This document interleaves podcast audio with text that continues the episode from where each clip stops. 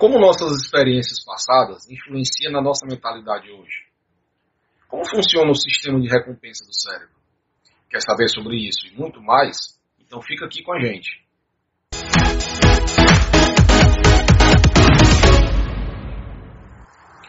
Olá jovens, seja muito bem-vindo ao canal. Meu nome é Rafael Nunes, sou professor universitário e fundador do Instituto Renca. Você concorda que uma das principais chaves para o sucesso é o autoconhecimento? E você concorda que um dos principais pilares do autoconhecimento é conhecer a si mesmo e conhecer como o nosso cérebro funciona? Então, com base nisso, vamos falar aqui algumas características do nosso cérebro e como funciona o nosso sistema de crenças, pensamentos e a nossa mentalidade. Então, para começar, vamos falar um pouco mais sobre o nosso cérebro, como o nosso cérebro é dividido, como ele funciona. Alguns especialistas falam nosso cérebro é classificado como cérebro clínico, ou seja, ele tem três partes. A primeira parte é o nosso cérebro reptiliano, ou seja, é o nosso cérebro primitivo, que veio dos répteis, né? que é o responsável por nossas reações rápidas, que é o responsável pelo nosso instinto de sobrevivência. Então é esse cérebro que é responsável pela sensação de fome, de sede, de medo, de raiva, e também é a parte responsável pelas reações rápidas. Sabe quando você faz alguma atitude e que depois você pensa, poxa, por que, que eu fiz isso? Então, isso é o seu cérebro reptiliano funcionando. Além disso, temos o nosso cérebro racional, que é o responsável pela nossa cognição, pela nossa aprendizagem, pelo pensamento racional, ou seja, é o cérebro, é por conta do cérebro racional que nós temos o nosso QI, ou seja, o nosso coeficiente de inteligência. E a terceira parte do nosso cérebro, que é a predominante e também é a mais eficiente, é o chamado cérebro emocional, que é o responsável por nossas emoções e nossos sentimentos. Sendo esse cérebro emocional a parte mais eficiente do nosso cérebro, é interessante a gente entender um pouco mais de como ele funciona. No futuro, iremos gravar um vídeo sobre inteligência emocional, onde a gente vai conversar bastante sobre o cérebro emocional. Mas aqui é só uma introdução, que a gente vai falar alguns princípios básicos do cérebro emocional, e aí no futuro nós vamos aprofundar um pouco mais nisso. Então, fique ligado nos nossos vídeos e não perca a nossa sequência de vídeos, principalmente sobre essa inteligência emocional, que vai ser muito legal.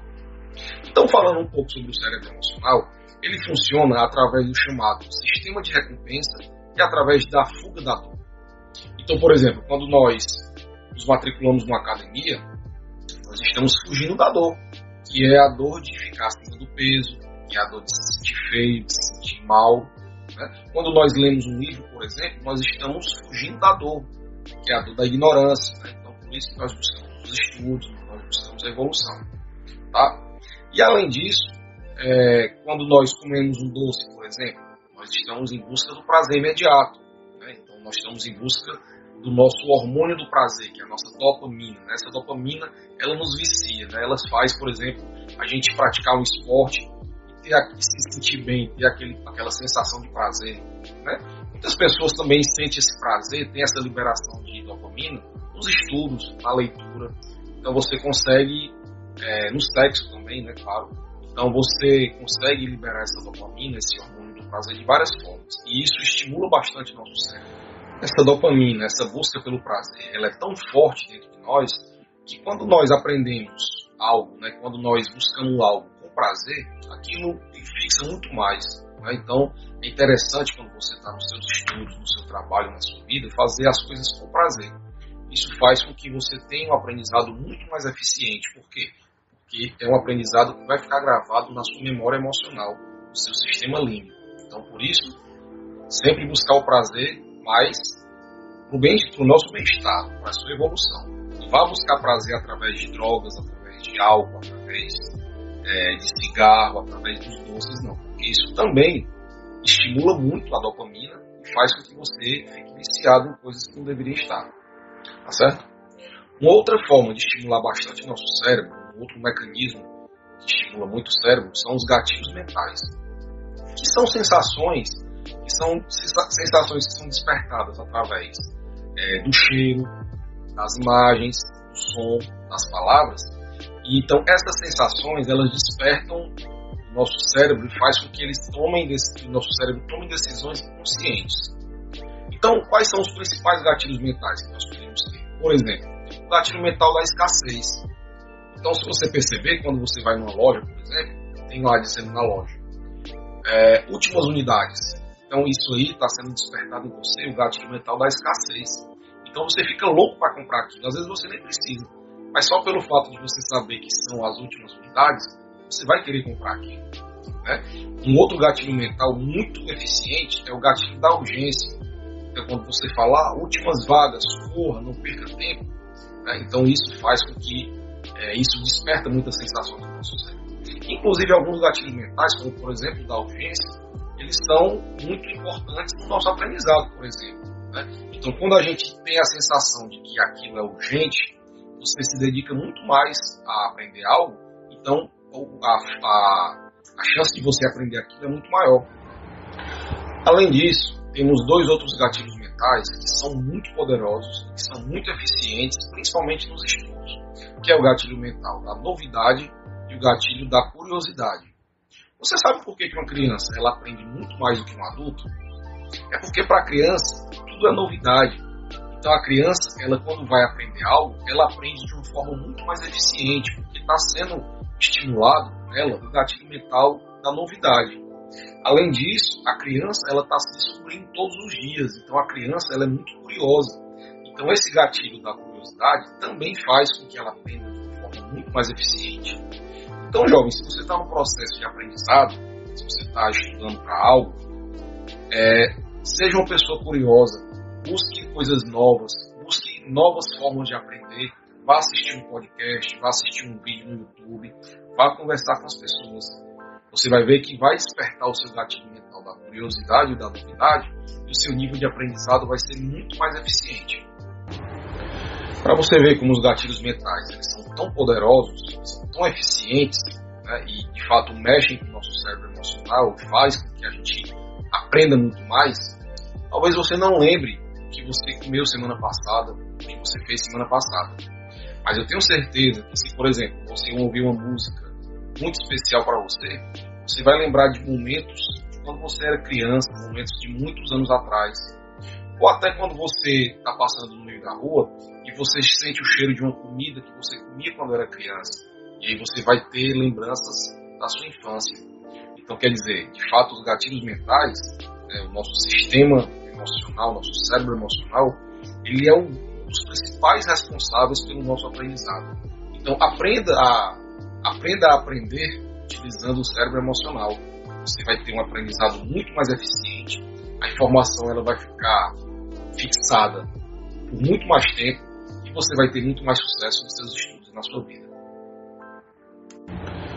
E já que nós estamos falando de experiências passadas, experiências de infância, vamos entender um pouco como essas experiências influenciam nos nossos pensamentos, nas nossas atitudes e na nossa rotina e nos nossos hábitos. Né? Então, quer dizer, essas experiências, principalmente experiências na infância, né? experiências relacionadas ao merecimento, ou seja, ao ter, eu tenho isso, experiências relacionadas à capacidade, ou seja, eu posso fazer isso, e experiências relacionadas à identidade, ou seja, eu sou. Então, essas experiências elas influenciam diretamente nas nossas crenças, ou seja, influenciam nos nossos pensamentos e nas nossas interpretações dessas experiências passadas. Então, quer dizer, quando nós interpretamos de uma forma, quando nós pensamos de uma forma, né, sobre as nossas experiências passadas, nós temos as nossas, nós construímos as nossas crenças. E essas crenças, elas são responsáveis pela nossa forma de pensar, ou seja, pelo nosso mindset. Né? Então, no próximo vídeo, nós vamos falar um pouco mais sobre mindset, né? E você pode ter. É, que tipo de mindset você pode ter, tá? Mas esse é o assunto para o próximo vídeo. Então, quer dizer, essa mentalidade, essa forma de pensar, ela influencia diretamente nos seus pensamentos e no seu padrão de comportamento. Né? Ou seja, isso daí influencia diretamente nas suas decisões e nos seus hábitos.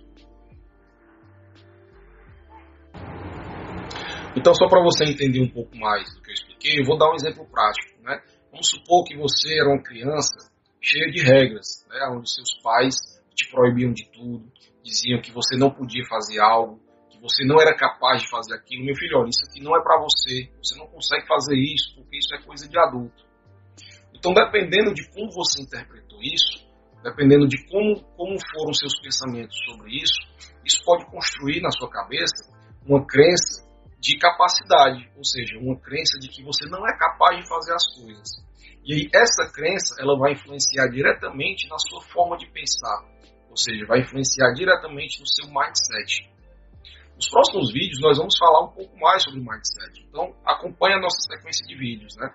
Mas vamos voltar aqui para o mindset, essa forma de pensar, esses pensamentos de que você não é capaz, de que é muito difícil, que você não consegue, influencia diretamente nos seus padrões de comportamento, nos seus pensamentos e nas suas atitudes. Quer dizer, você vai ser uma pessoa de mindset fixo, né? vai ser uma pessoa medrosa, que acha que não consegue fazer nada e é, com pensamentos pessimistas.